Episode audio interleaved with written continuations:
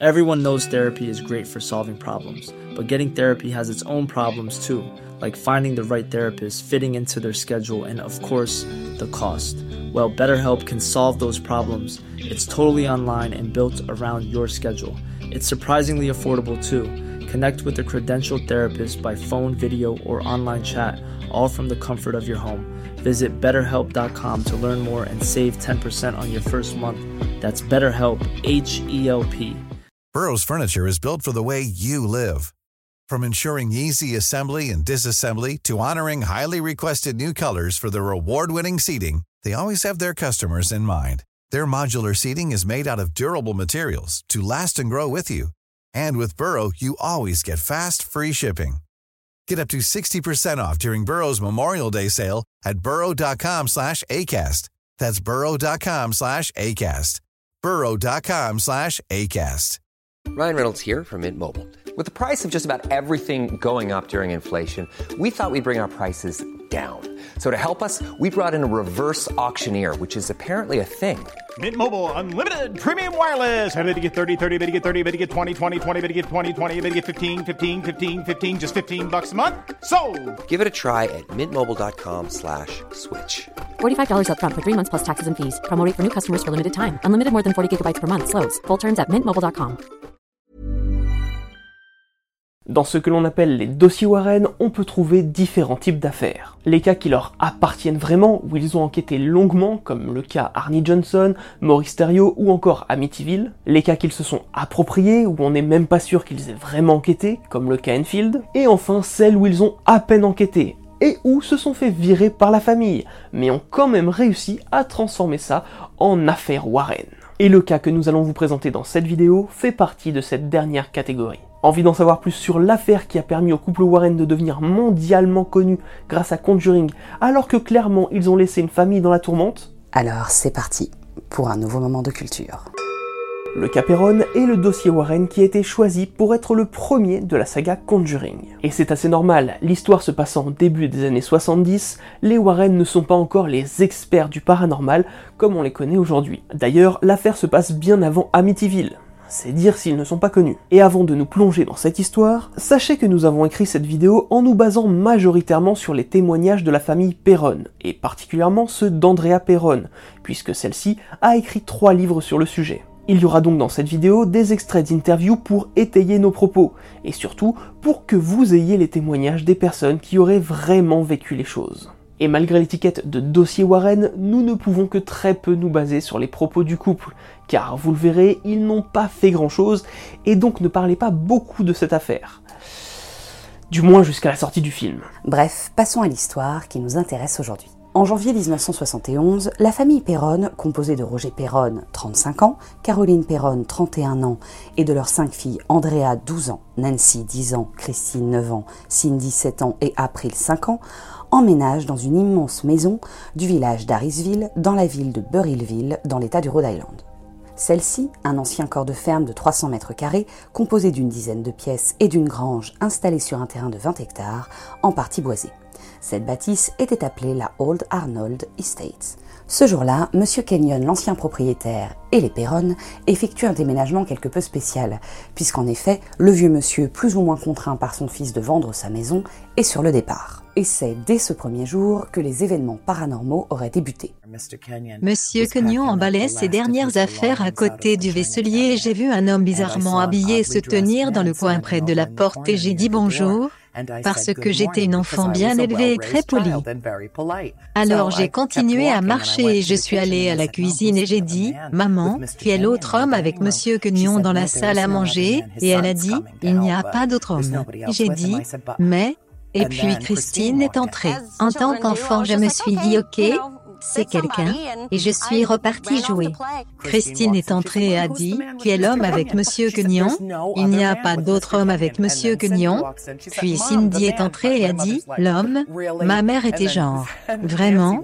Et alors Nancy est entrée et a dit, vous savez cet homme dans la salle à manger avec Monsieur Kenyon Il vient juste de disparaître. Et bienvenue à la maison Ce sont donc les jeunes filles qui auraient été les premières au contact d'entités. Et ce fameux Monsieur Kenyon aurait donné, avant de partir au père, un conseil quelque peu énigmatique. Il a dit Roger, pour le bien de votre famille, laissez les lumières allumées la nuit. Évidemment, Roger Perron a reçu ces quelques mots comme un simple conseil d'un père de famille à un autre. La maison étant grande et les filles ayant toutes leurs chambres à l'étage alors que les toilettes et la salle de bain sont au rez-de-chaussée, garder la lumière allumée permettrait d'éviter les chutes. C'est logique. Quoi qu'il en soit, la maison qu'il venait d'acquérir n'avait pas la réputation d'être hantée, et ni l'ancien propriétaire ni l'agent immobilier n'ont explicitement précisé qu'elle l'était. D'ailleurs, à cette époque, dans le Rhode Island, l'agent immobilier n'a pas l'obligation de préciser si des décès s'étaient produits dans la bâtisse. Et pourtant, très rapidement, les jeunes filles auraient commencé à vivre des événements étranges. Et quand je dis rapidement, c'est vraiment rapidement.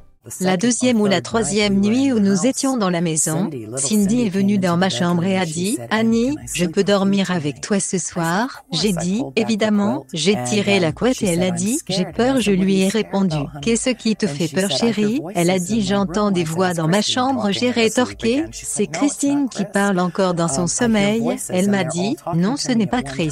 J'entends des voix et elles me parlent tout en même temps. Elles me disent toutes la même chose. Il y a sept soldats enfermés dans le mur. Encore, encore et encore. Il y a sept soldats morts enfermés dans le mur. Il y a sept soldats morts enfermés dans le mur. Il y a sept soldats morts enfermés dans le mur. Mmh, ASMR creepy. D'autres événements se seraient produits par la suite, mais au même titre que ces voix, ils demeuraient inoffensifs. Il pouvait s'agir d'une odeur de fleurs sortie de nulle part, d'un bruit de balai ou encore d'une chasse d'eau tirée, alors qu'il n'y avait personne pour l'utiliser. Et elles auraient même pu apercevoir le téléphone en lévitation. Le téléphone se soulevait au-dessus de l'unité, flottant simplement dans les airs. Dès que quelqu'un entrait dans la pièce et le voyait, il se claquait tout seul sur l'unité. Je ne sais pas combien de fois mon père a dû le remplacer. La cuisine aurait été un lieu privilégié pour ces interventions surnaturelles. Nous avions le réfrigérateur dans le coin là et il s'ouvrait littéralement comme ça, avant-arrière, avant-arrière. Et les trucs en sortaient, partout dans la pièce. Il démarrait le lave-vaisselle quand il était vide. Quand nous laissions la maison vacante, il faisait couler l'eau et vidait littéralement la citerne. Mais ça, ce n'était qu'un début. Les jeunes filles auraient très rapidement ressenti physiquement la présence de ces entités, allant jusqu'à interagir ou même parler avec elle. Il y avait un placard entre la seconde et la troisième chambre, donc April y allait avec ses jouets Fisher Price. Et un jour où elle était dedans, la porte s'est ouverte et elle a dit qu'un petit garçon blond avec des yeux verts, larmoyant. Il jetait un coup d'œil par la porte et elle a regardé. Elle était genre, oh, bonjour. Elle n'avait que cinq ans et il l'a accepté. Et elle a dit qu'il s'est retourné, a regardé autour de lui et qu'il avait l'air terrifié. Il a regardé par-dessus son épaule, de part et d'autre pour s'assurer qu'ils étaient seuls. Puis il a rampé sur ses mains et ses genoux. Il avait l'air malade. Il n'avait probablement pas plus de 5 ou 6 ans. C'est, je pense, la raison pour laquelle il gravitait autour d'elle et qu'ils jouaient ensemble. Il s'est présenté à elle comme Oliver Richardson.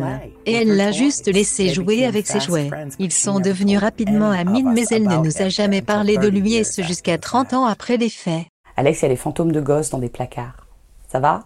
Tu gères? Ta gueule Il a peur des gosses dans les films d'horreur. April, la plus jeune, aurait donc pu entrer en contact avec un certain Oliver Richardson. Elle lui aurait parlé, l'aurait même vu dans les moindres détails et ils auraient commencé à interagir. Par contre, elle n'a parlé de lui qu'au moment où Andrea a commencé à écrire son livre. Ouais. Quoi qu'il en soit, cette prise de contact avec ce qui semble être pour Andrea Perron plus qu'un ami imaginaire, reste pour le moment de l'ordre de l'inoffensif. Par contre, la prise de contact pour Cindy, qui, selon Andrea, aurait été celle qui aurait été la plus touchée durant toutes ces années à Rhode Island, a été quelque peu mouvementée. Une nuit, nous avons décidé que nous ferions une pyjama party dans la chambre d'Andrea. Je me suis réveillée au milieu de la nuit, je ne savais pas quelle heure il était. La température avait chuté. Je me suis légèrement levée et je pouvais voir cette chose se tenant au-dessus du lit d'Andrea. Qu'est-ce que c'est que ça? J'ai été traînée sur le sol. Mon instinct de survie a été d'attraper la rampe. C'était une vieille femme. Elle essayait de me tirer en bas des escaliers. J'ai essayé de crier mais rien ne sortait. Je le savais, elle me tirait vers la cave. Je ne pensais pas pouvoir tenir plus longtemps. Et alors, aussi vite qu'elle était venue, elle a disparu. Vous l'aurez compris, la maison semblait être la demeure de divers esprits, que ce soit un vieux qui ne fait rien, des soldats morts qui tiennent les murs porteurs, un enfant ou encore une vieille dame qui tente d'attirer les filles dans la cave. Oui, Cette phrase est bizarre.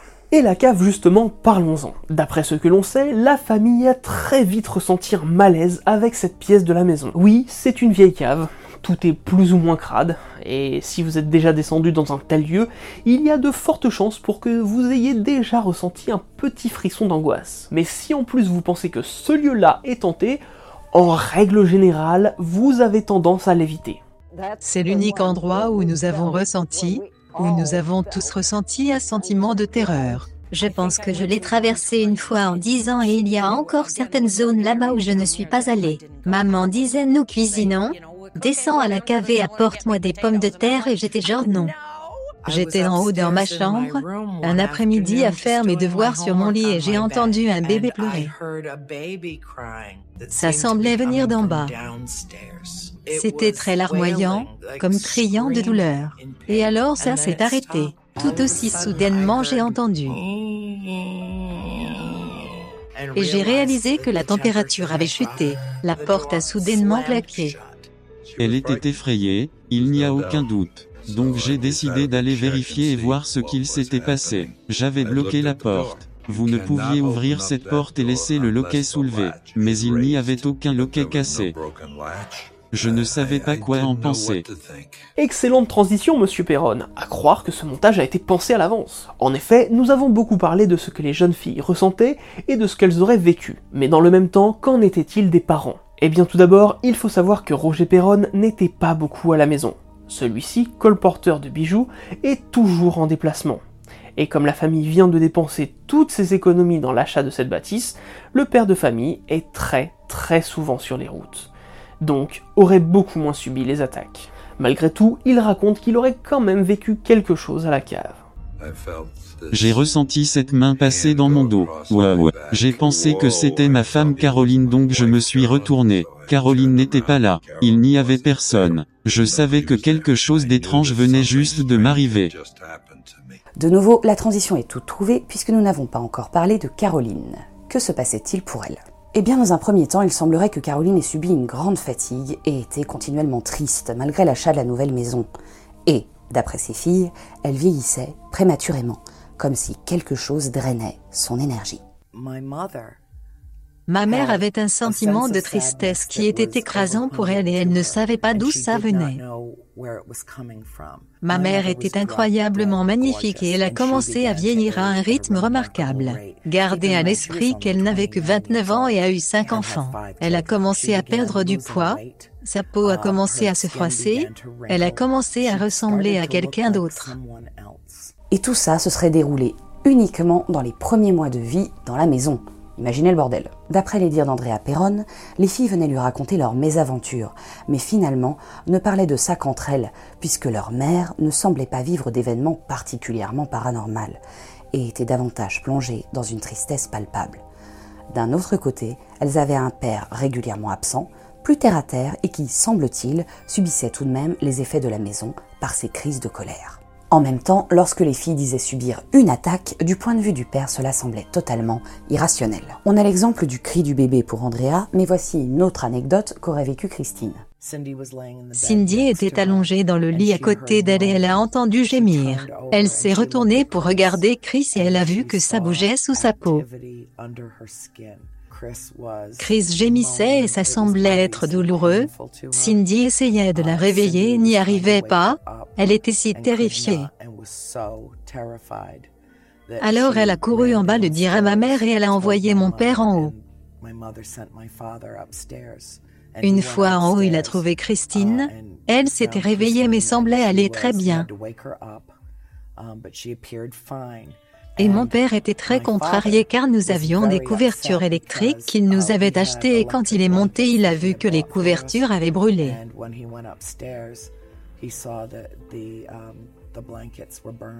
Voilà, concrètement, du point de vue du père, les filles avaient trouvé une superbe excuse pour couvrir leurs bêtises. Et c'est sans doute ce qu'il pensait à chaque fois. De son côté, la mère allait commencer à subir un peu plus qu'un simple drainage d'énergie. L'une de nos voisines est venue cet après-midi-là et ma mère était sous la douche à ce moment-là. Et donc elle a franchi la porte avec le gâteau et j'ai jeté un coup d'œil dans la salle de bain et j'ai fait savoir à ma mère qu'elle était là. Elle a dit, bien, fais donc du café.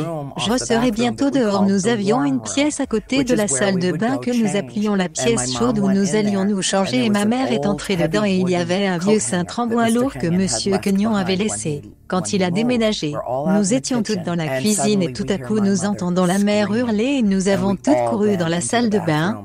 Puis nous avons ouvert la porte de la pièce chaude et nous sommes restés là, y compris notre voisine, regardant ma mère être brutalement battue par ce cintre. Elle avait des échymoses et des écorchures partout sur son cou, sa tête et son buste. Ce fut un spectacle choquant. Inutile de préciser que notre voisine est partie rapidement et n'est jamais revenue à la maison. Non mais... Euh... Non mais si, si, si.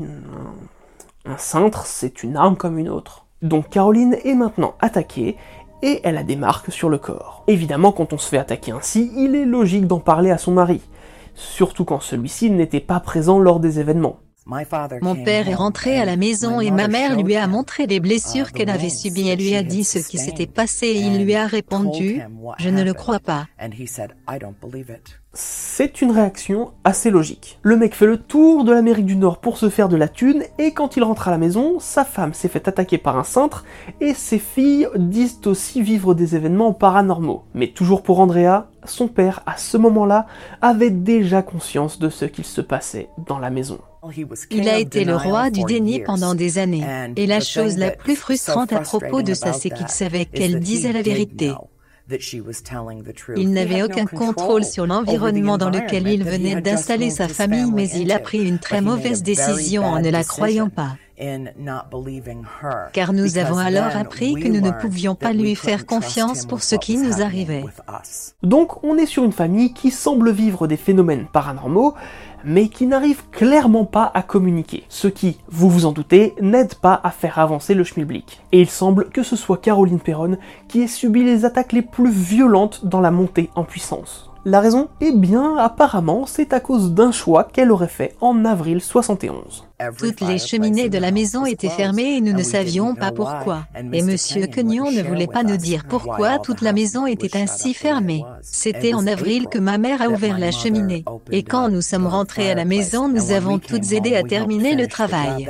C'est ce qui a tout déclenché quand elle a changé la maison. La maison, ou plus globalement les esprits qui y habiteraient, auraient décidé de s'en prendre à Caroline suite aux modifications qu'elle aurait entrepris de faire sur les cheminées. Bon, pourquoi pas? L'attaque des cintres n'était alors qu'un début. Et là, on va rentrer dans ce que l'on peut appeler le tournant de l'affaire. La mère de famille ainsi qu'Andrea vont toutes deux vivre un moment aussi effrayant qu'important, puisque celui-ci va permettre de délier les langues. Je pensais que je dormais, j'ai ouvert les yeux dans ma chambre, je ne pouvais pas bouger. J'ai entendu ma mère crier et je ne pouvais pas la rejoindre.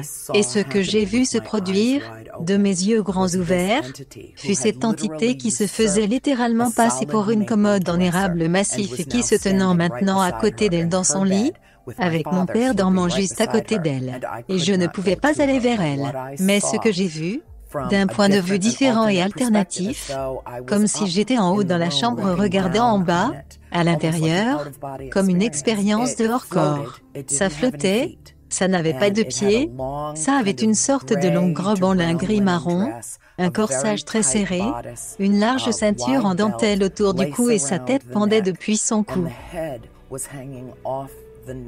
Ça se rapprochait de plus en plus d'elle. Ça ne lui parlait pas. Elle a commencé à reculer, à s'éloigner de cette chose qui descendait sur elle et elle essayait de réveiller mon père. Elle a tendu la main, elle lui a attrapé ses cheveux et a commencé à lui tirer la tête. Elle lui donnait des coups de pied et le poussait, essayant de le réveiller pour qu'il la libère de ce terrible rêve. Elle était presque sûre qu'il était mort. Elle a retiré la couette qui était sur lui et c'était comme si des ongles venaient de créneler toute la peau de son dos. Elle n'a jamais touché son dos et c'était comme si on l'avait griffé à mort. Elle a juste crié et quand elle s'est retournée, l'entité était partie. Il ne s'était pas réveillé. Et quand ce fut terminé, je ne pouvais pas bouger. J'étais complètement couverte de transpiration. J'ai fermé mes yeux et je me suis dit que ça devait être un rêve. Et je me suis endormie profondément. À 6 heures du matin, je me suis de nouveau réveillée. Je pouvais enfin réutiliser pleinement mon corps. J'ai sauté du lit et j'ai couru en bas. Ma mère était assise sur la causeuse, sa main tremblait, elle avait un crayon et elle gribouillait quelque chose. J'ai regardé ce qu'elle dessinait, j'ai vu qu'elle dessinait ce que je venais de voir. Et j'ai dit, oh mon Dieu, maman, je viens juste de voir ce qui t'est arrivé. Et elle a commencé à raconter ce dont je venais juste d'être témoin. La femme sur mon lit, ses bras comme des bâtons. Elle n'avait pas de main. Et alors je lui ai dit, Maman, dis-moi la vérité, est-ce que ça vient vraiment de t'arriver? Elle a dit, Oui chérie, ça s'est vraiment produit. Les deux femmes auraient vu la même entité s'approcher très près de Caroline Perron, alors que le père de famille, lui, n'aurait rien vu. Cependant, si vous avez bien suivi, Roger semble tout de même subir les conséquences de cette présence dans la chambre parentale. D'après ce qu'Andrea aurait vu, il aurait dû y avoir des traces de griffures dans le dos du paternel. Et apparemment, au réveil, elles étaient bien là. Ça a commencé à me faire peur, mais je ne pouvais accepter qu'il n'y ait pas d'explication rationnelle. Et encore une fois, Roger reste sceptique. Ou dans le déni, selon le point de vue que vous voulez adopter. Mais comme on vous le disait juste avant, cet événement aura au moins permis de délier les langues entre l'aîné de la fratrie et sa mère. Il a fallu attendre juin 1971 pour que les filles se confient enfin à leur mère. Oui, elles ont tout de même attendu que Roger ne soit pas dans les parages pour tout lui dire. Je suis allée voir ma mère et j'ai dit, il faut que je te parle. Je dois te dire ce qu'il se passe et ça a ouvert toutes les vannes. Je lui ai dit tout ce que je savais. Elle a dit, va chercher tes sœurs, ne réveille pas April et nous avons veillé. Cette nuit fut une nuit complète de confession, probablement jusqu'à minuit ou une heure du matin. À ce moment-là, ma mère a dit, ça suffit, ça suffit. Je me souviens qu'elle a claqué ses mains sur la table. Elle a dit, nous allons vendre cet endroit et nous avons toutes commencé à pleurer et nous l'avons supplié de ne pas le faire. Ça n'avait aucun sens pour ma mère, les filles. Comment pouvez-vous subir toutes ces voix d'outre-tombe? Vous les déplacez, vous faites rencontre sur rencontre et vous voulez rester et nous, nous appartenions à cet endroit. Nous sommes donc en juin 71 et la mère de famille aurait décidé de redéménager après avoir entendu les divers témoignages de ses filles, à l'exception d'April. On peut alors dire que la mère de famille a eu un bon réflexe puisque la plupart du temps lorsque l'on parle de maison hantée sur cette chaîne, on retrouve dans les commentaires euh, moi j'aurais déménagé direct ». Mais là, ce sont les filles qui demandent à rester, se sentant comme à la maison. Maintenant que vous avez bien le décor, on va accélérer un peu l'histoire. D'une part parce que les événements se répétaient assez pour qu'on ne passe pas un quart d'heure à chaque fois dessus, et d'autre part parce qu'on sait très bien que vous attendez l'arrivée de la Team Warren dans cette affaire. L'événement qui va tout faire basculer se passera en 1972. Et encore une fois, c'est la mère de famille qui se serait faite attaquer. Ma mère s'est réveillée, mon père dormait à côté d'elle. Il semblait encore une fois ne plus être en vie. Tous les esprits de la maison étaient ensemble dans la chambre de ma mère. Ils étaient de part et d'autre du lit et ils avaient des torches, des torches en bois avec du feu à leur sommet.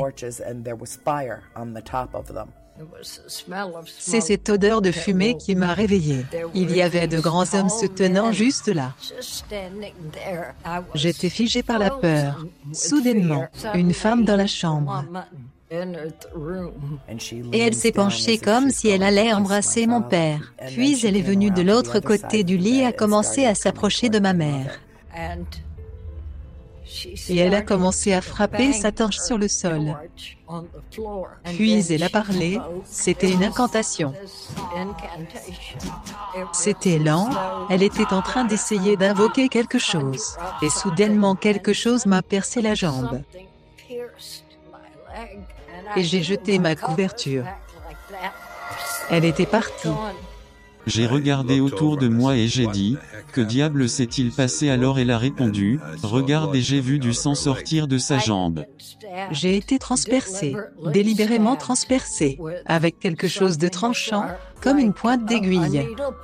Ce serait uniquement à partir de ce moment-là que Caroline aurait décidé de passer à l'action en cherchant ce qui clochait avec la maison. Pour cela, elle se serait naturellement dirigée vers les archives locales et se serait également entretenue avec une historienne qui l'aurait aidé à comprendre ce qui arrivait à sa famille. J'en suis arrivée à la conclusion que, peu importe ce qu'il se passait dans cette maison, il était nécessaire de faire des recherches. J'avais besoin d'obtenir des réponses. J'ai lu certains des premiers registres sur qui vivait dans cette maison durant ce siècle. Il y avait eu tellement de tragédies dans cette maison.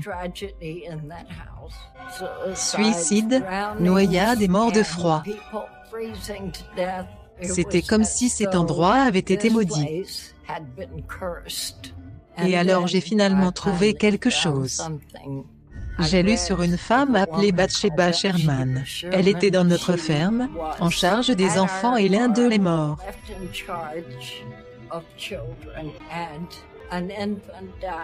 La rumeur voulait qu'elle ait passé un pacte avec le diable. J'ai lu le rapport médical. Le coroner a examiné le bébé et a trouvé qu'une aiguille avait été enfoncée à la base de la nuque de l'enfant.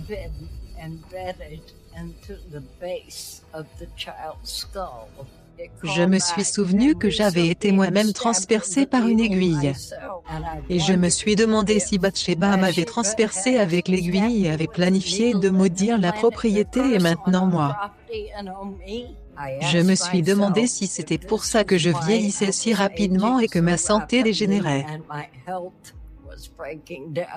Bathsheba Sherman.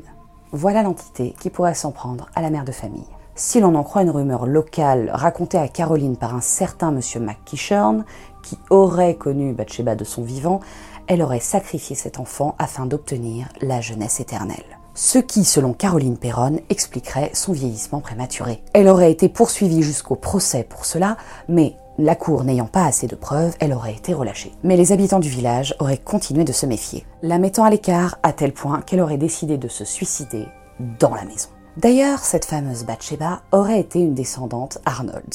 Pour rappel, la maison se nomme la Old Arnold Estate. Et une fois le corps de Bathsheba apporté chez le légiste, il se serait transformé en pierre. C'est une sacrée légende quand même quoique un peu cliché. Mais ce n'est pas tout. Caroline aurait également découvert que la maison avait une sacrée histoire. Tout d'abord, John Smith, oui, le John Smith de Pocahontas, aurait foulé ses terres, voire peut-être même dessiné les limites du terrain avant que la maison ne soit construite. Le terrain était à l'origine arpenté par John Smith. Le John Smith. Mais surtout, elle aurait découvert que Edwin Arnold serait mort de froid sur le terrain. Prudence Arnold se serait fait violer puis tuer dans la maison. John Arnold et sa femme se seraient suicidés l'un puis l'autre dans la grange de la maison. Un père et son fils, surnommés les Baker Boys, se seraient noyés sur le terrain.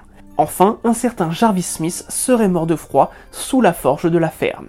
Bref, ce terrain semble clairement maudit. Caroline aurait alors expliqué ses trouvailles à sa famille et d'après ce que l'on sait, aux personnes qui voulaient bien entendre. C'est comme ça que l'année suivante, des amis de la famille Perron se rendirent dans le Connecticut où se tenait une conférence qui était dirigée par les fondateurs de la New England Society for Psychic Research. Oui, il s'agit des Warren. C'est maintenant que je ramène Penelope Non, après avoir pris connaissance du cas, ils auraient dit Il faut absolument qu'on aille voir ça. C'est comme ça que les Warren se sont retrouvés au beau milieu de l'après-midi chez les Perron, alors que Roger était encore en déplacement. Ils se sont présentés eux-mêmes comme étant Ed et Lorraine Warren, comme étant des chercheurs en paranormal et des enquêteurs. Ils avaient entendu dire que notre famille avait certains problèmes et qu'ils étaient là pour nous aider. J'étais prête à accepter toute l'aide qu'on me proposait à ce moment-là. J'étais cynique, j'étais sceptique, mais j'étais optimiste. Lorraine s'arrêtait dans chaque pièce tentant de capter toutes les énergies présentes.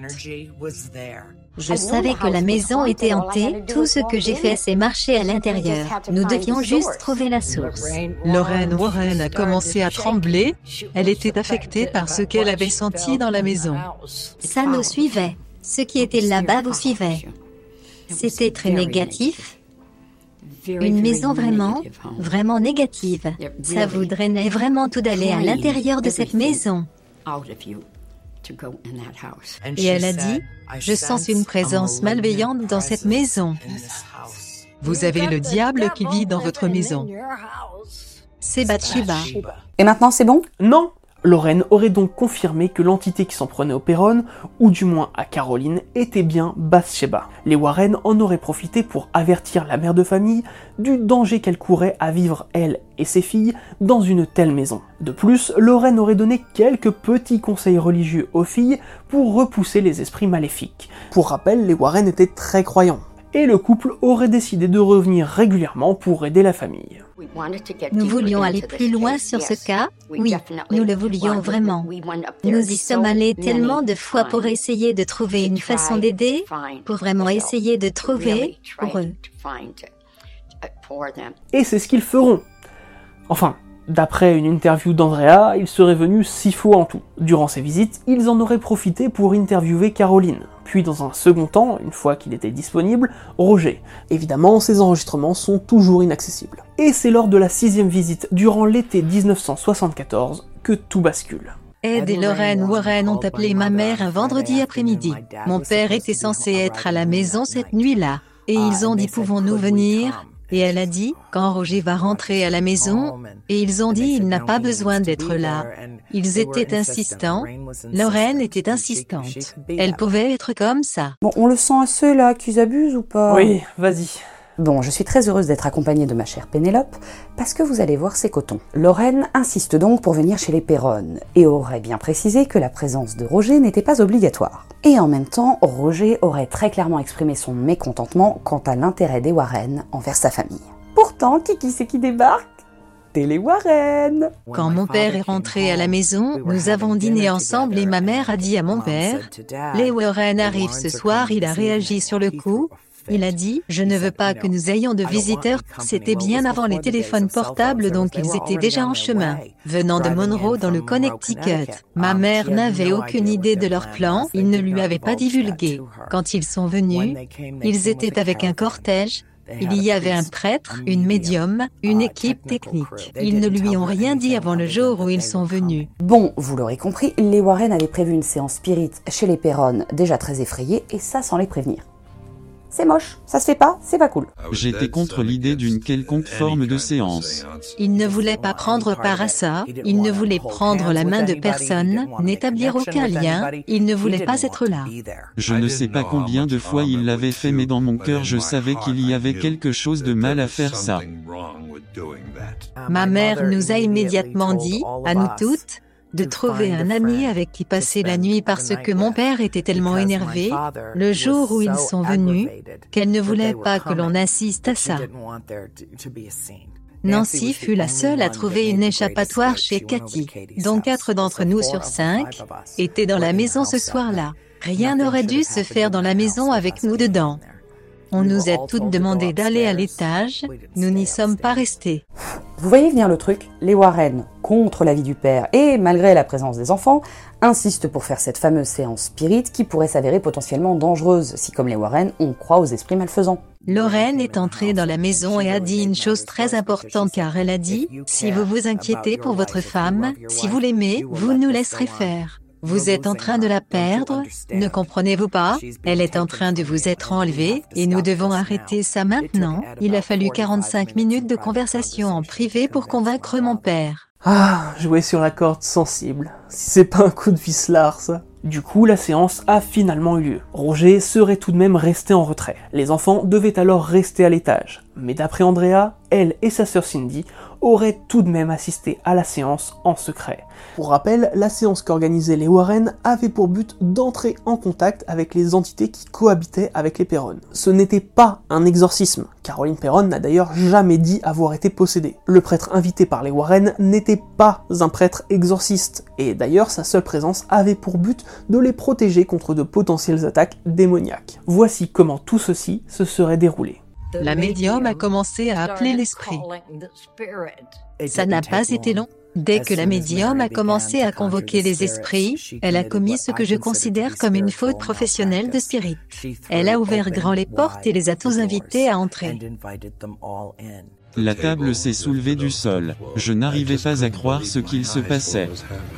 Et tout d'un coup, ce fut comme si la main de Dieu s'était abattue sur cette table, et elle a frappé le sol si fort qu'elle a laissé une trace dans le plancher en bois. Alors quelque chose est entré dans ma mère. Elle était assise sur la chaise, la tête baissée, elle était voûtée et sa tête a commencé à se relever, et elle a commencé à gémir. Alors son corps a commencé à se recroqueviller d'une façon qu'aucun corps humain ne le peut. Tout son corps s'est mis en boule. Les traits de son visage ont commencé à changer, à se tordre. Elle a commencé à parler une langue qui n'est pas de cette terre. Elle était possédée. Cette fois, le mot est lâché.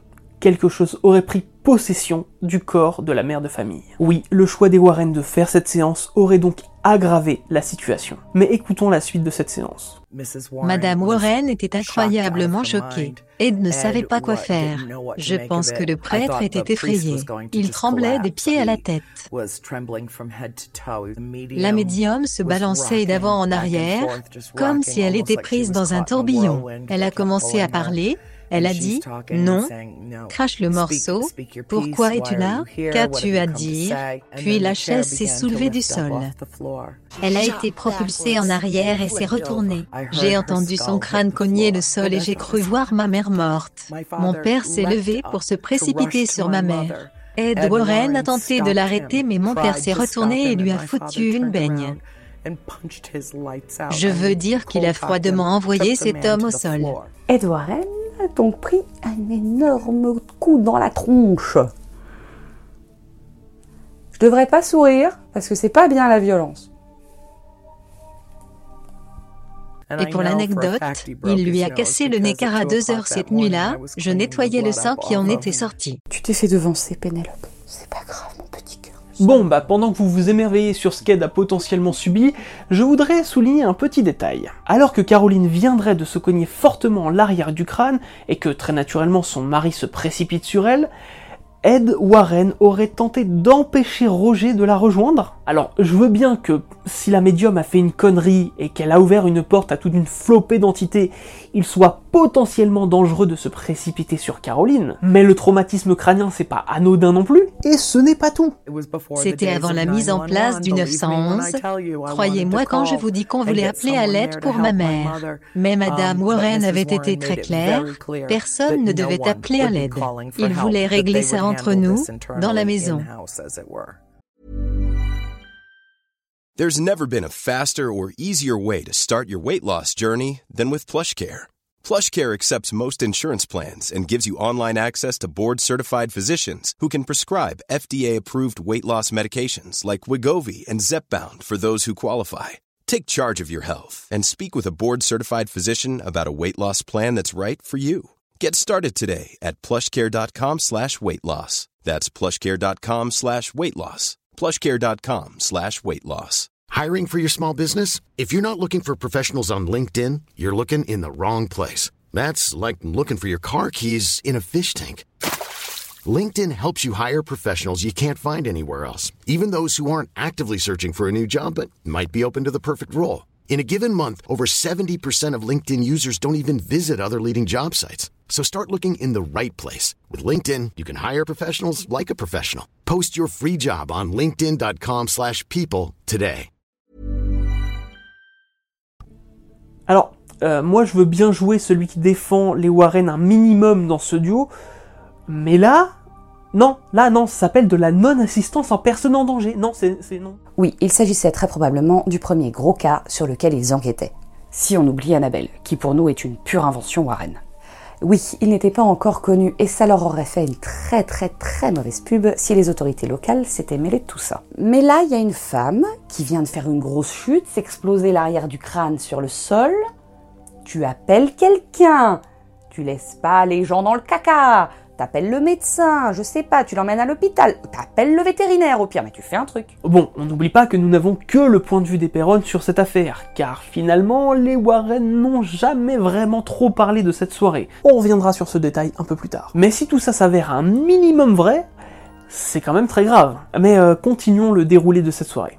Mon père ne voulait pas s'éloigner de ma mère car il contrôlait ses signes vitaux. Il a fallu 45 minutes à ma mère pour reprendre ses esprits. Dans un incroyable langage fleuri, mon père est sorti de ses gonds et a insisté pour que les Warren partent. Sortez tout de suite de ma maison. Ils ont pris toutes leurs affaires et sont partis. Mon père a soulevé ma mère et l'a étendue sur le long canapé. Quand ma mère s'est finalement rétablie, et qu'elle était enfin capable de se lever seule, elle ne comprenait pas, ne se rappelait de rien, n'avait aucun souvenir de ce qu'il venait de se passer. Tout ce qu'elle savait, c'est que son corps tout entier était douloureux. Elle avait une énorme bosse à l'arrière du crâne. Je suis sûre qu'elle avait une commotion. Ça a pris chaque parcelle de ma force, de mon cœur. Je suis sûre que c'est le soutien de mes enfants qui m'a fait revenir. C'est là que mon père s'en est verbalement pris à elle. Il lui a reproché de leur avoir permis de venir. Il a dit qu'elle était une sorcière, que c'était elle qui avait attiré tout ça dans la maison, que tout était de sa faute. Ed et Lorraine Warren sont intervenus et ont essayé d'aider. Je leur donne tout le crédit du monde pour avoir tenté de nous apporter la paix. Mais leur présence a vraiment tout remué et en a rajouté. Bon, des os pas des os pour ceux qui ont cru que le film était un très bon résumé de l'histoire. A priori, non. Pour les Perron, les Warren auraient empirer les choses. Et même si, comme on vous l'a déjà dit, les Warren ne se sont jamais vraiment exprimés sur cette soirée, ils confirment quand même cette chose-là sur leur site. Après la séance, Roger a expulsé les Warren, inquiet pour la stabilité mentale de sa femme. Tony Spera, le gendre et actuel gérant de la société de recherche fondée par les Warren, dira même lors d'une enquête dans la maison en 2020 la chose suivante. Ils leur ont dit de quitter la maison du fait d'un désaccord que Ed avait eu avec Roger Perron, et ils n'ont pas vraiment terminé leur enquête. Donc, que l'on croit ou non à l'histoire du nez cassé, il y a tout de même eu assurément expulsion des Warren ce soir-là. On comprend alors beaucoup mieux pourquoi les Warren n'ont jamais vraiment parlé de cette histoire devant une caméra ou un micro. D'ailleurs, la caméra qui avait été installée pour filmer la séance s'est retrouvée vide de contenu, comme si les pellicules n'avaient rien enregistré. Comme c'est pratique Après cette soirée, les Warren ne sont plus jamais revenus aider les Perron. Apparemment, les choses ne se seraient pas arrangées pour la famille, et en particulier pour Caroline et Cindy qui continuaient de se faire attaquer violemment. A priori, ils auraient voulu déménager, mais durant les années 70, une nouvelle crise économique touche le pays et apparemment il aurait été très compliqué de vendre une telle bâtisse. Du moins jusqu'à ce jour de 1979 où la mère de famille était au bout du rouleau. Ma mère est allée voir mon père au printemps 79 et lui a dit « Je ne survivrai pas un hiver de plus dans cette maison » et il l'a cru. Il a mis la maison sur le marché où elle a langui durant six mois. Pas un seul appel, pas une seule visite, rien. Finalement, la famille a dû se résigner à vendre la maison à un spécialiste du rachat de terrain vague, qui a accepté un deal grâce aux 20 hectares du terrain. À la fin de l'année 1979, la famille s'installe dans l'état de Géorgie, et c'en est fini avec les entités de la maison. Cette dernière d'ailleurs ne sera revendue et habitée qu'en 1987. Quand j'ai enfin quitté la maison, j'ai ressenti de la joie. Si nous étions restés, je pense que la maison nous aurait tous tués. Ça n'a jamais été juste notre maison. C'était la maison de Bathsheba bien avant la nôtre et ça l'est toujours. Maintenant, vous vous demandez sûrement, est-ce que la maison a continué à être hantée? Comment en est-on arrivé au film Conjuring? Ou encore, que pense-t-on de ce cas? Alors, nous allons essayer de répondre à tout ça en même temps et de façon chronologique, s'il vous plaît. Tout d'abord, si l'on en croit Andrea, Lorraine Warren aurait contacté la famille dès 1980. Madame Warren a appelé après presque 7 ans sans nouvelles et elle lui a offert un paquet d'argent pour l'époque pour écrire un livre et réaliser un film. Ma mère s'est immédiatement éloignée du téléphone qu'elle tenait toujours. Et elle a dit non, non, non. Lorraine lui a répondu, vous devez discuter de ça avec votre famille. Ma mère a dit, je le ferai, mais la réponse fut non. Et qu'est-ce qui se passe en 1980 Eh bien le film Amityville venait juste de sortir après un franc succès et surtout le 13 septembre 1980 sort le livre The Demonologist, The Extraordinary Career of Ed and Lorraine Warren qui, comme son nom l'indique, revenait sur la carrière du duo. Malgré le refus, l'affaire sera tout de même évoquée dans le livre. Sans émettre évidemment trop de détails afin d'éviter tout risque de poursuite judiciaire. Il semble alors totalement logique que Ed et Lorraine Warren aient cherché à obtenir les droits complets de cette histoire. À la suite de ce refus, il faudra attendre la fin des années 90 pour que Ed Warren rencontre le producteur Tony DeRosa Grund et lui fasse écouter l'interview de Caroline Perron. À la suite de quoi, le producteur se met immédiatement à écrire un scénario avec les propos de la mère de famille et des Warren. En 1999, il détient alors déjà entre ses mains un scénario se nommant The Conjuring. Mais malgré son envie de faire le film, il faudra attendre 2009 pour que New Line Cinema accepte de lancer une production. Son scénario est récupéré et retravaillé pour recentrer l'intrigue plus autour des Warren que des Perron. Ed Warren étant déjà décédé à ce moment-là, c'est Lorraine qui devient la consultante officielle du film. La famille Perron n'est alors officiellement au courant de rien. Alors, je dis officiellement parce que comme par hasard, Comme par hasard. Comme par hasard. Comme par hasard. Comme par hasard. Andrea Perron commencera à écrire sa trilogie de livres exactement dans le même temps. Le premier tome du livre House of Darkness, House of Light, The True Story sortira même le 11 mars 2011, alors que le 22 juin de la même année sont annoncées les négociations entre New Line Cinema et James Wan. On sait également que toute la famille Perron a été ensuite invitée sur le tournage, et que seule Caroline a refusé de venir. Le film sortira le 19 juillet 2013 aux États-Unis, et le volume 2 est déjà sorti le 7 mars de la même année. Le volume 3, quant à lui, sortira un an plus tard, le 11 août 2014. Donc bon, ça fait quand même beaucoup de hasard pour ne pas croire qu'Andrea Perron a profité de la création du film pour sortir ses livres. Maintenant, si on en en croit Andrea, c'est juste qu'il a fallu attendre 30 ans pour pouvoir vraiment délier les langues de ses sœurs et qu'elle lui avoue beaucoup plus de trucs qu'elle ne savait. Elle défend tout de même le fait que l'envie d'écrire lui vient de toute petite. J'avais demandé à ma mère, juste après l'emménagement, si elle serait d'accord pour m'offrir un journal intime. Je savais que je devais commencer à prendre des notes. J'avais besoin de commencer à poser des mots sur ce que je verrais dans cette maison. J'avais 12 ans, c'était notre premier printemps là-bas, et je me suis vue tenant un livre. Et dans cette vision que j'ai eue, je tenais un livre avec mon nom dessus. Après, tout ceci n'est qu'un détail, qu'elle ait attendu ou non la sortie d'un film est plutôt malin. Surtout que le film de James Wan est loin, mais très loin de ce que les Perron disent avoir vécu. Andrea dira même lors d'une interview, même si The Conjuring est un excellent film, il s'agit d'environ 95% de fiction et d'environ 5% de vérité brute. Le vrai problème reste la sortie du film en elle-même. D'ailleurs, la Warner et New Line seront poursuivis en justice par trois personnes. Tout d'abord, Gerald Brittle, l'auteur du fameux livre The Demonologist, qui réclamera des intérêts sur le film, puisqu'il est tourné du point de vue des Warren et qu'il avait alors lui-même un contrat d'exclusivité sur la création d'œuvres liées aux affaires Warren traitées dans son livre. En décembre 2017, un accord est trouvé dont on ne connaît pas le montant. Mais la production du film sera surtout poursuivie par Norma Sutcliffe et Gerald Elfrich. Et là, vous devez vous demander, mais qui sont ces gens? Eh bien, ils étaient tout simplement les propriétaires de la maison lorsque le film est sorti, et ce depuis 1987. Oui, ce sont eux qui ont concrètement habité la maison après les Perron. Le problème, c'est que personne ne leur aurait dit que le film allait se faire, ni qu'il contenait autant de détails sur leur lieu d'habitation. Dès le début du film, on sait que ça se passe très précisément à Harrisville, dans le Rhode Island. Associé à ça, les recherches qui sont faites post-film et qui pointent inévitablement sur le livre d'Andrea Perron, qui, elle, a utilisé des vraies photos de la maison pour faire la promotion de son livre. Et vous localisez très vite les lieux.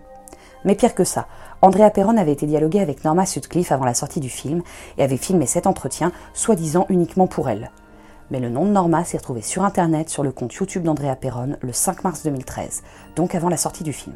Avant le dépôt de sa plainte, Norma a voulu expliquer au monde entier ce qui lui arrivait depuis la sortie du film, mais aussi exposer les recherches qu'elle avait entreprises sur la maison dans une vidéo d'une heure. À titre totalement personnel, ce témoignage m'a touché, et on n'en parlerait sûrement pas si elle vivait encore dans la maison. On vous met évidemment le lien de son témoignage dans la description si vous voulez intégralement l'écouter. On ne va évidemment pas vous diffuser l'intégralité de cette vidéo, mais seulement les extraits qui nous intéressent. Tout d'abord, voici ce que Norma dit sur l'industrie du cinéma. L'industrie du cinéma et tous les gens impliqués ne se sont jamais donné la peine de peser les conséquences pour nous. Ils ne nous ont jamais dit que le film allait être fait et que cela pourrait affecter nos vies. Andrea Perron a dit en public que Warner Bros avait pleinement assuré notre sécurité. Eh bien, c'est parfaitement faux. Warner Bros ne nous a jamais contactés. Ils ont aussi affirmé, lors d'une autre conférence, que Warner Bros avait payé notre police locale. C'est aussi totalement faux. Si vous avez vu notre vidéo sur Amityville, vous savez très bien comment les gens peuvent être quand il s'agit d'envahir un lieu qui aurait été témoin de phénomènes paranormaux. D'ailleurs qu'il s'agisse d'Amityville ou de ce cas-là, il y a les Warren en commun. Bref, voici quelques vécus de la propriétaire de l'époque. C'était le premier jour. J'étais à la maison lorsque j'ai vu une voiture descendre l'allée et se garer à côté de ma voiture.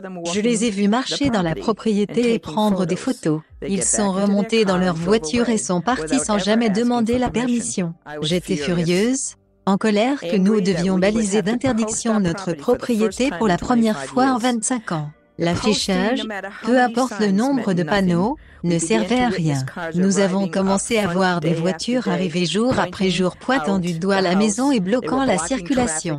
J'ai appelé la police, les voisins ont appelé la police, des étrangers se garaient dans leur allée ou descendaient la nôtre pour prendre des photos. Malgré les panneaux, ils y roulaient ou marchaient pour prendre des photos. Le pire c'est que j'ai trouvé des gens en train de filmer ignorant nos panneaux d'interdiction, marchant sur notre propriété et affirmant qu'ils reviendraient de nuit. Puis il mettait ses films sur YouTube. À ce stade, notre nom et notre adresse ont été divulgués par des milliers de personnes. Nous avons surpris des gens ouvrant notre boîte aux lettres. Comme pour Amityville, nous voyons les conséquences de ce film qui se poursuivront encore des années. Nous ne ressentirons jamais plus aucun sentiment de sécurité ou d'intimité. La menace de la vie privée pèsera à jamais sur nous et tous ceux qui souhaiteront vivre ici à l'avenir. Et là, ce ne sont que quelques exemples sélectionnés par nos soins. Il y a vraiment toute une liste de désagréments à vivre dans une maison qui a été mise sous le feu des projecteurs d'Hollywood, quand bien même celle-ci n'a pas été le lieu du tournage. Mais en plus de son témoignage, Norma n'a pas hésité pour ses recherches à s'allier à un journaliste et historien local qui, lui, n'a pas du tout hésité à faire connaître son identité. Kent Spotswood. Et c'est là que commence le débunkage des propos tenus par la famille Perron à propos de la maison. Prenez des popcorns ou tout ce qui vous fait plaisir, et préparez-vous, il y a même de l'arbre généalogique. Tout d'abord, on va faire simple. Le fait que John Smith ait ou non arpenté ses terres est impossible à prouver. The John, Smith. Ensuite, Andrea affirme que la maison a connu huit générations d'une famille étendue avant que ne l'achète. Huit générations d'une famille élargie ont vécu et sont mortes dans cette maison avant notre arrivée. Nous étions les premiers étrangers à l'habiter. Alors, on est parti des recherches que Kent Spotwood a fournies à Norma Sutcliffe sur les anciens propriétaires de la maison. Et on a un petit peu plus poussé les choses. Et ça donne ça. Les premiers propriétaires du terrain, avant même qu'un bâtiment ne soit érigé dessus, furent Jonathan et Isaac Richardson. Ces deux-là étaient demi-frères. Ensuite, le bien revient à Noah Arnold. On pourrait se dire que là, ce n'est déjà plus la même famille. Mais en fait, si. Noah est le mari de Anne Richardson, fille de Joseph Richardson, lui-même fils d'Isaac Richardson. Ensuite, ce n'est pas son fils John, mais son petit-fils Stephen Arnold qui hérite de la maison et qu'il allèguera à son fils Edwin Arnold. Ce dernier laissera à sa fille Abigail Arnold, mais comme c'est une femme, la maison revient évidemment à son mari William Butterworth. Et de la même façon, la maison reviendra à son gendre, qui n'est autre que Earl Kenyon, la personne qui a vendu la maison au Perron. Du coup, Andrea dit vrai. Mais le petit c'est que dans le livre, et donc d'après les recherches de Caroline, un certain Dexter Richardson aurait possédé la maison. Elle a mentionné que Dexter Richardson possédait la maison. Dexter Richardson n'a jamais été propriétaire et n'a pas vécu ici. Visiblement, la propriété n'a appartenu qu'à deux Richardson. Qui plus est, d'après nos recherches, Dexter Richardson a bien existé, mais il a habité à Uxbridge, dans le Massachusetts.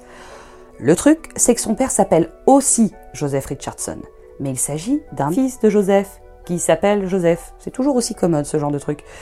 Et comble de tout ça, Dexter Richardson a une fille qui s'appelle Suzanne et qui s'est mariée à John Arnold Jr., qui est donc le frère de Stephen, propriétaire en son temps de la parcelle. Et oui, la généalogie, il faut pas se foirer avec les homonymes, hein, sinon on fait des conneries. Toutefois, Dexter Richardson n'a jamais possédé cette ferme. Sa fille s'est peut-être rendue sur les lieux du fait de son mariage, mais ça c'est impossible à prouver. Et ça n'en fait pas pour autant le propriétaire. Parlons maintenant du cas du couple Arnold, qui se seraient tous les deux donné la mort dans la maison. Caroline continue en affirmant que John Arnold s'est suicidé dans notre grange. C'est faux. Il est mort à Tarkiln, dans la partie sud de Buryville. Caroline a dit que Madame John Arnold s'est pendue sur notre ferme. C'est aussi faux. Suzanne Arnold, ou Madame John Arnold, s'est pendue dans la grange de sa propre maison à Harrisville Road en 1866 à l'âge de 50 ans. Dans le premier tome de House of Darkness, House of Light, on peut lire Une seule chose est connue avec certitude. Il y a plus d'un siècle, Madame John Arnold a décidé de mettre fin à ses jours à l'âge de 93 ans et a été découverte, froide et grise, aussi raide que le bois du chevron de la grange où on l'a trouvée pendue. Or, d'après le Black Book of Burrillville, qui est un livre qui répertorie les morts atypiques de la ville de Burrillville, il y a bien une Madame John Arnold qui est morte pendue le 13 avril 1866. Celle-ci s'appelle Suzanne Richardson Arnold. Du coup, elle porte bien les deux bons noms, mais comme vous l'aurez compris, il s'agit de la fille de Dexter Richardson, que l'on a vu juste avant. Elle n'a donc jamais été propriétaire de la ferme. Et surtout, Susan Arnold s'est suicidée à l'âge de 50 ans, donc bien loin des 93 ans annoncés dans le livre. Sa maison se trouve bien à Harrisville, mais dans le 6e district, alors que la ferme Arnold se trouve dans le 1er district. Par contre, il existe bien une Madame John Arnold, qui est morte à 93 ans. Elle s'appelle Abigail Arnold et oui, celle-ci a bien fréquenté la ferme puisqu'elle était la femme de John Arnold Sr. et donc la mère de Stephen Arnold qui lui a été propriétaire. Mais Abigail Cook Arnold ne s'est pas suicidée, elle est simplement morte de vieillesse. Pour la mort violente, on repassera. Donc, mesdames Perron, petit conseil, quand on veut inventer une histoire, on fait attention aux homonymes d'une même famille, parce que sinon, euh, c'est vite cramé. Mais qu'en est-il de John Arnold qui se serait suicidé dans la grange après avoir découvert sa femme? Toujours d'après le premier tome de la trilogie d'Andrea Perron, il a pris la même décision critique de se suicider dans l'avant-toit de la demeure où il vivait. Alors, si on part du principe qu'il s'agit du John, dont la femme s'est réellement suicidée, ben lui, il s'est pas suicidé hein, après avoir trouvé sa femme. Et il a vécu jusqu'à l'âge de 83 ans. Bravo monsieur. Bon, par contre, si on part du principe qu'il s'agit de John, fils de Noah et père de Stephen, eh bien oui, il s'est suicidé. Bon, par contre, il s'est pas du tout pendu. Il est mort à l'âge de 57 ans après une consommation de verre de Paris suite à de nombreuses années de souffrance d'une maladie qu'aucun médecin ne parvenait à soigner. Pour info, le verre de Paris tient son nom du fait qu'il s'agit d'un produit de couleur bleu-vert, très concentré en cuivre, et qui servait à tuer les rats dans les égouts parisiens. Je vous laisse imaginer la douleur de consommer un tel produit. Aurait-on alors mis la main sur le premier cas de mort violente dans la maison? Eh bien non, puisque d'après sa nécrologie, il est mort dans sa maison, qui n'est pas la ferme Arnold. Encore foiré sur toute la ligne, on vous dit de faire gaffe avec la généalogie, vous n'êtes pas crédible sinon. Parlons maintenant des deux hommes qui seraient morts de froid sur le terrain. Tout d'abord, puisqu'il est mort en premier, Jarvis Smith. Cette affaire de Jarvis Smith qui a été retrouvé mort de froid dans un cabanon de la ferme. Apparemment, il avait bu, donc s'est réfugié dans le cabanon, s'est endormi puis est mort. Donc Jarvis Smith est bien mort sur le terrain. Toutefois, il serait mort dans un hangar ou dans un cabanon qui se trouvait assez loin du domicile, et surtout pas sous la forge. Mais allez, disons que nous avons notre première mort violente sur le terrain d'Arnold. C'est validé. Quant à Edwin Arnold, mort deux ans plus tard, il aurait également été emporté par le froid. Edwin Arnold, un propriétaire d'origine dans les années 1850, a été retrouvé mort de froid. Il s'était évanoui ou s'était endormi contre un mur en pierre et est mort de froid. Le truc, c'est qu'il a été découvert à 2 km de la ferme alors qu'il semblait rentrer chez lui. Il a disparu pendant 7 semaines avant que l'on découvre son corps gelé, adossé à un mur de la ferme Smith Aldrich. Quoi qu'il en soit, il était bien l'un des propriétaires de la ferme Arnold, mais n'est clairement pas mort sur son terrain. Mais allez, Admettons que c'est le deuxième mort violent et que, vu qu'il était en train d'essayer de rentrer chez lui, son esprit a fini par rejoindre la ferme. Allez, passons maintenant à deux illustres inconnus qui seraient morts noyés sur le terrain, les Baker Boys. Elle ajoute aussi que les fantômes d'un père et un fils, nommés les Baker Boys, ont tel lieu parce qu'ils se sont noyés sur notre propriété. Il n'y a aucune preuve de cela. Alors, on va aller un peu plus loin. D'après nos recherches, il y a bien une famille Baker qui vivait dans le Rhode Island en même temps que la famille Arnold possédait la ferme. Mais aucun père et fils ne seraient morts la même année. Ce qui nous permet déjà d'affirmer que s'il y a eu un père et un fils qui sont morts noyés, ce n'est pas en même temps. Mais surtout, avec le peu d'informations que l'on possède, bah il n'y a pas de mort noyé du nom de Baker dans la zone de Burrillville, là où se trouve Harrisville, et donc la ferme Arnold. Sinon, bah, on aurait eu dans le Black Book of Burrillville le nom de Baker noyé. ce qui n'est pas le cas. Nous attaquons ensuite le cas de Prudence Arnold. Sans doute la plus dégueulasse des récupérations, et vous allez voir pourquoi. Dans le second tome de la trilogie, il est écrit Prudence Arnold, si jeune, il reste peu des détails de sa vie pour ponctuer ce décès tragique. On a découvert plus tard qu'elle avait été violée et assassinée par un ouvrier agricole local qui s'est ensuite suicidé. La plus belle de toutes, chère Prudence Arnold, tu as été l'innocente victime du mal, son viol et son meurtre, la gorge tranchée au rasoir. De plus, Caroline Perron aurait affirmé que Le meurtre de Prudence Arnold s'est passé dans notre maison, que Dexter Richardson possédait notre ferme. Tout est faux. Oui, en effet, c'est totalement faux. Et pour cause. On le répète, Dexter Richardson n'a jamais été le propriétaire de la ferme Arnold. Ensuite, le meurtre de Prudence Arnold a tellement choqué qu'il a évidemment été couvert par les médias. Du coup, il est assez simple de vérifier les dires des Perron. On apprend que Prudence S. Arnold était la fille d'Hébert et de Charlotte Arnold. Mais la pauvre enfant a perdu son père à un an et sa mère à trois ans, se retrouvant très tôt orpheline. Elle a alors été placée en famille d'accueil qui, accrochez-vous, porte le nom de Richardson. Plus précisément chez monsieur et madame Aaron Richardson. Donc, pas du tout Dexter. Prudence a été tuée à l'âge de 11 ans par William E. Knowlton, âgé de 22 ans, qui dira s'être épris de l'enfant. Il lui aurait tranché la gorge parce qu'elle aurait refusé de l'épouser. Sa défense dégueulasse aurait été celle-ci. Elle me l'avait promis quatre mois avant. C'est fou comme ces choses-là n'ont pas tant bougé. Mais dans toute cette horreur, il n'existe aucune mention ni aucune preuve d'un viol. Ce détail semble avoir été ajouté par Andrea dans son livre. Ou alors Caroline a trouvé un papier qu'elle est la seule à avoir eu en main. Et de la même façon, le meurtrier ne s'est pas suicidé. Oui, il aurait bien essayé après le meurtre, mais il s'est foiré. Il a fini par être enfermé à la prison de Worcesters. Et pour finir, tout ça là, s'est passé à Uxbridge, à 14 km de la ferme Arnold. Oui, je suis en colère. Je déteste ce genre de récupération. D'ailleurs, nous n'avons pu établir aucun lien de parenté entre Prudence Arnold et la famille Arnold d'Arisville. Par contre, on a beaucoup cherché et pour Aaron Richardson, oui. Mais accrochez-vous, c'est pas de la tarte. Vous vous souvenez qu'Isaac et Jonathan étaient les deux premiers propriétaires du terrain Bien. Ils avaient un père du nom de Jonathan, qui lui-même avait un père du nom d'Isaac. Oui, je sais, c'est redondant. Celui-ci avait un père du nom de Thomas, et dont le frère s'appelait Samuel.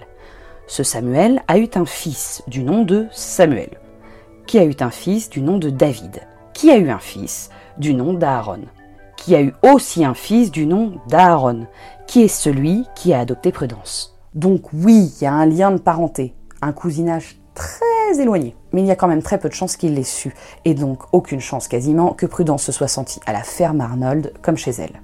Elle n'y a peut-être d'ailleurs jamais mis les pieds. Oh J'ai failli oublier, vous savez quoi? Le meurtre de Prudence Arnold sur le terrain de la ferme qui sort de nulle part a été validé à l'époque par Lorraine Warren. Selon Lorraine Warren, ce qui est confirmé dans le livre d'Andrea, elle aurait psychiquement vu la fille se faire assassiner dans le garde-manger, du sang partout. Lorraine a dit à la famille de sceller le garde-manger et de ne plus jamais y entrer. Mais on peut reconnaître à Andrea l'envie de vouloir réparer son erreur dans le tome 3, où elle écrit Prudence n'a pas été assassinée à la ferme. Non, je déconne. Je déconne. C'est ça la phrase en entier. Prudence n'a pas été assassinée à la ferme, mais son esprit est revenu à la maison après sa mort, au moins une partie du temps. Bon, je me suis un petit peu énervée, mais vous l'aurez compris, là on est sur de la récupération de meurtres d'enfants pour faire du pognon et du sensationnel. Qu'est-ce qu'il y a de plus dégueulasse que ça? Sais pas. Oui, oui, Pénélope? Bon, pendant que Matt va écrire un nouveau nom sur le manche de Pénélope, parlons un petit peu de la personne qui a le plus morflé à titre posthume à cause des livres et du film. Je parle évidemment de Bathsheba Sherman. Bathsheba Sherman serait l'entité qui aurait attaqué Caroline, et qui plus est, est l'antagoniste que combattent les Warren dans le premier Conjuring. Alors, était-elle l'adoratrice de Satan, tueuse d'enfants et surtout sorcière tellement détestée par le village qu'elle se serait suicidée? Bon, vous aurez compris évidemment que non. Dans le premier livre d'Andrea, on peut lire Elles ont rapidement découvert l'identité de la rivale et ennemie jurée de Caroline, une maîtresse maléfique de la maison, Bathsheba Sherman. Sur la base de ce qu'elles ont appris de sa vie, elle est devenue le sujet principal de la mort, la coupable probable, la méchante sorcière. Mais Bathsheba était une Arnold, et elle a vécu sur le domaine Arnold à ce moment-là, donc il y avait tout lieu de croire que l'événement s'est produit dans notre maison. Alors que savons-nous de Bathsheba? Bathsheba Sherman était la fille d'Ephraim Taylor et de Anna née Taft. Donc Bathsheba s'appelle en fait Bathsheba Taylor Sherman. Elle porte ce nom suite à son mariage avec Judson Sherman et a emménagé dans la ferme de son mari après leur union. Cette ferme par contre se trouve bien à Harrisville. Avec lui, elle a eu quatre enfants, George Edgar, Julia, Edward Francis et Herbert. Mais seul Herbert a dépassé les 3 ans. Il a vécu jusqu'à 52 ans et a fondé sa propre famille. Est-ce que ça voudrait dire qu'elle a sacrifié ses trois autres enfants au diable? Non. Tout simplement parce qu'aucun de ses trois enfants n'est inscrit dans le Black Book of Burrillville. Ils sont simplement morts trop jeunes. Judson est mort en 1881 et Bathsheba s'est remariée avec un certain Benjamin Green et n'a pas eu d'enfant avec lui. Elle est morte 4 ans après la mort de son premier mari d'un accident vasculaire cérébral. Donc pas du tout pendue et en plus on sait qu'elle est morte chez elle, à la ferme Sherman. Tout simplement parce que les recherches autour de Bathsheba après le film ont été telles qu'on connaît même le nom du révérend qui a célébré ses funérailles. Ses funérailles et son enterrement ont été célébrés par H. Granger, un révérend baptiste de la première église baptiste de Providence. Je doute que le baptiste aurait accepté Bathsheba comme paroissienne si elle avait été accusée de sorcellerie ou de meurtre d'enfants lors de rituels sataniques. Car en effet, il n'existe aucune preuve qu'elle ait pratiqué la sorcellerie, aucune preuve qu'un enfant soit mort sous sa garde à cause d'une aiguille à tricoter, et aucune preuve que son corps se soit transformé en pierre après sa mort. Par contre, nous avons réussi à établir un lien avec la famille Arnold. Si si, je vous jure. Il vous reste encore des popcorn C'est parti. Bathsheba était donc la fille d'Ephraim Tailleur, qui avait pour père Silas Tailleur, était le fils d'Ézéchia Tailleur, lui-même fils de Nathaniel Tailleur, fils de Richard III Tailleur, fils de Richard Tailleur Jr. Ça va? Ok, on continue. Richard Tailleur Jr. avait pour frère Thomas Tailleur, qui a eu pour fils Ferdinando Tailleur, qui lui-même a eu pour fils Isaac Tailleur, qui à son tour a eu un fils du nom de Joseph Tailleur. Lui s'est marié à Susanna Smith, qui après la mort de son mari s'est remarié avec Joseph Richardson, qui est donc l'un des ancêtres de la famille Arnold qui possédait le terrain. Et tout ça sans aucun Putnam. On peut donc clairement dire que même si on a réussi à faire un lien très éloigné et ce par un mariage avec les ancêtres des Arnold, euh, non, Bathsheba n'était clairement pas elle-même une Arnold. Et à part ce lien familial qu'a priori nous sommes les premiers à présenter, du moins en France, eh bien s'il y a autant de preuves et de contre-preuves sur Bathsheba Sherman, c'est bien à cause ou grâce à la sortie du film Conjuring. Du coup, bah très vite le discours d'Andrea a changé.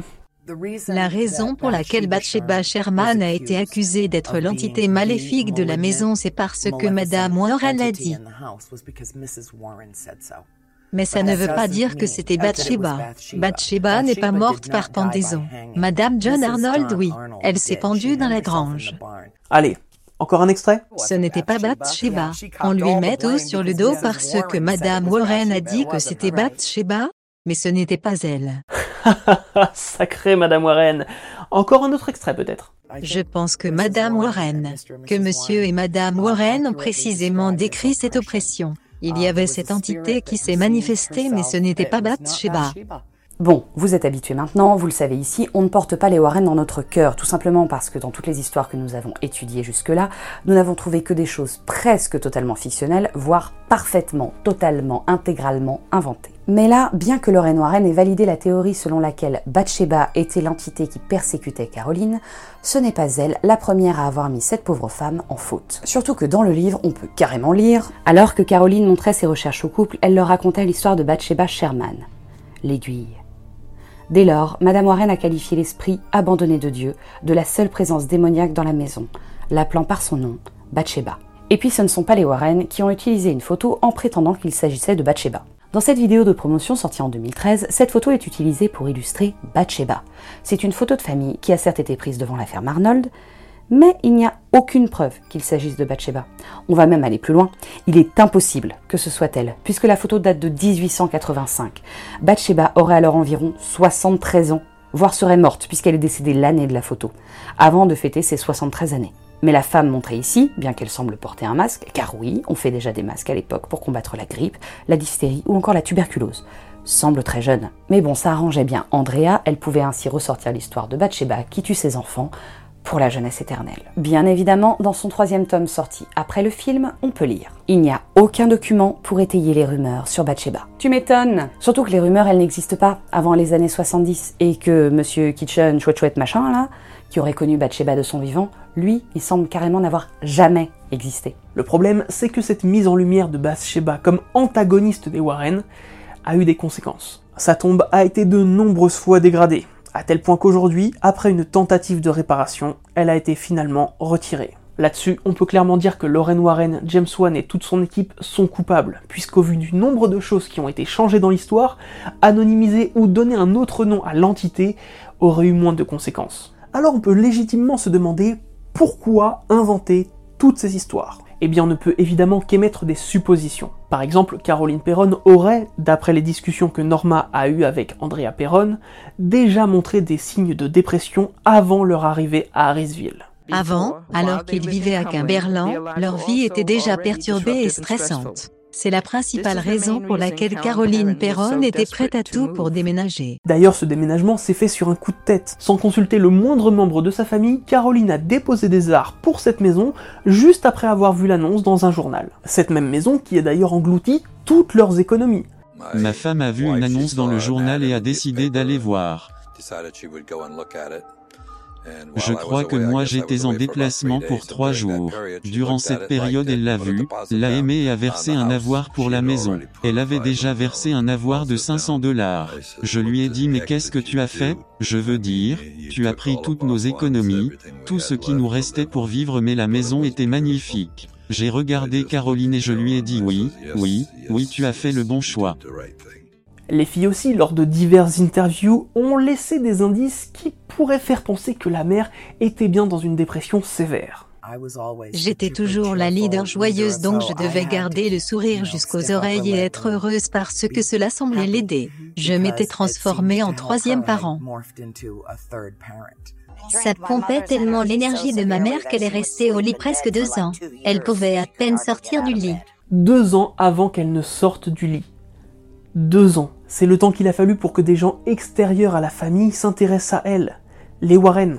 Mais dans ce cas, pourquoi les filles elles-mêmes auraient-elles inventé toutes ces histoires? Eh bien là, on est dans le cas typique de la théorie de la vilaine petite fille. Cette théorie, nous en avons déjà parlé dans plusieurs de nos vidéos, mais refaisons un petit point. Développée par le membre de la SPR Frank Podmore, cette théorie veut que la majorité des cas de poltergeist soient dus à la présence d'adolescents, et très majoritairement d'adolescentes, en pleine puberté, et dont un ou plusieurs éléments les perturbent.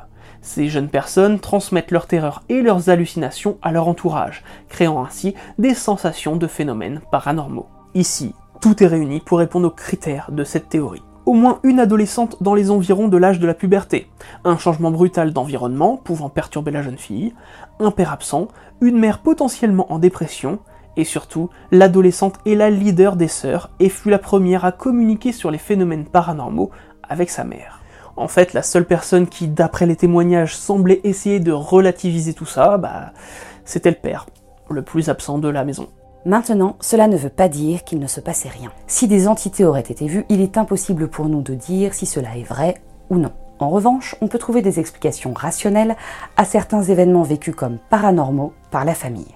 On sait, puisqu'il a été de nombreuses fois filmé depuis, qu'il y a un ancien puits d'eau dans le sous-sol qui exploite l'eau de la rivière passant sur le terrain. Or, dans les cas de poltergeist, il existe un précédent à Veil-Locquez en France, où des violents coups donnés dans les murs avaient en vérité pour origine une source souterraine. Ici, le puits est carrément ouvert, donc imaginez les conséquences en termes de bruit, de température et même d'odeur. De la même façon, les courants d'air dus au trou doivent être gigantesques. D'ailleurs, l'ouverture par la mer des fameuses cheminées condamnées par l'ancien propriétaire a pu augmenter les soi-disant phénomènes en accentuant les courants d'air et les changements de température dans la maison. D'ailleurs, le peu de phénomènes que Norma et son mari auraient connus se résume assez facilement. Le seul incident auquel Jerry et moi avons été confrontés fut le claquement de porte en entrant dans le hall.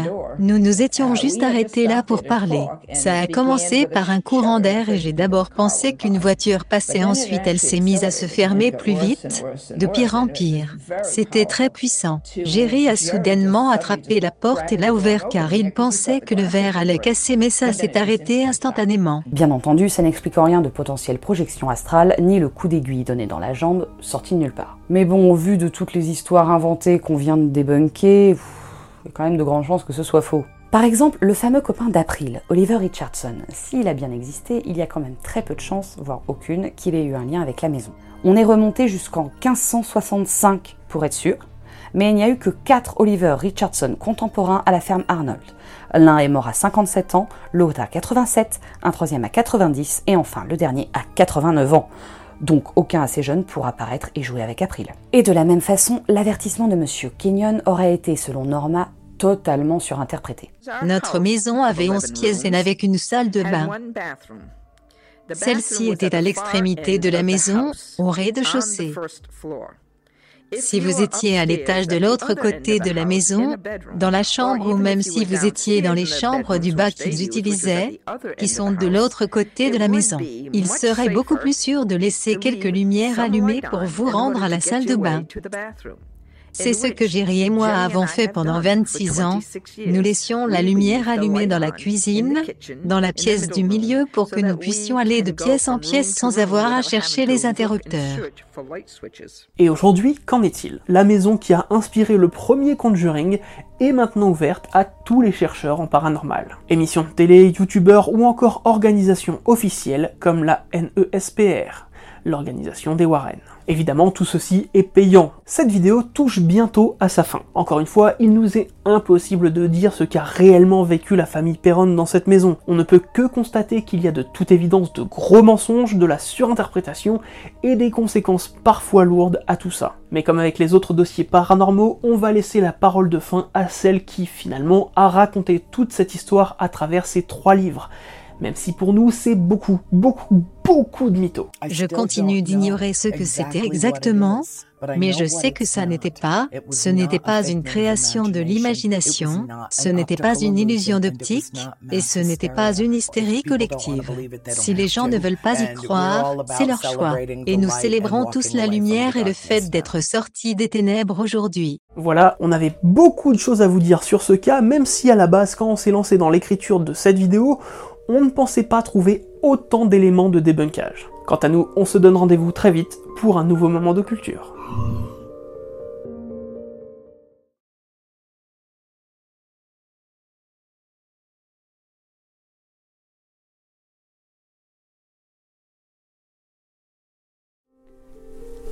Vous êtes encore là? Il n'y a plus que les meilleurs? Fallait vraiment que je vous dise un truc avant de partir. Andrea aurait raconté avoir également assisté sur le terrain à l'apparition d'un vaisseau extraterrestre. Quand j'avais 13 ans, j'ai eu l'impression que quelque chose bougeait autour de moi. J'ai regardé autour de moi, il n'y avait rien, alors j'ai regardé vers le ciel et au-dessus de ma tête, j'ai vu la pointe d'un véhicule qui partait de la pointe, puis qui s'élargissait comme l'arrondi des côtés d'une chauve-souris et l'arrière était plat. Voilà, voilà. Salut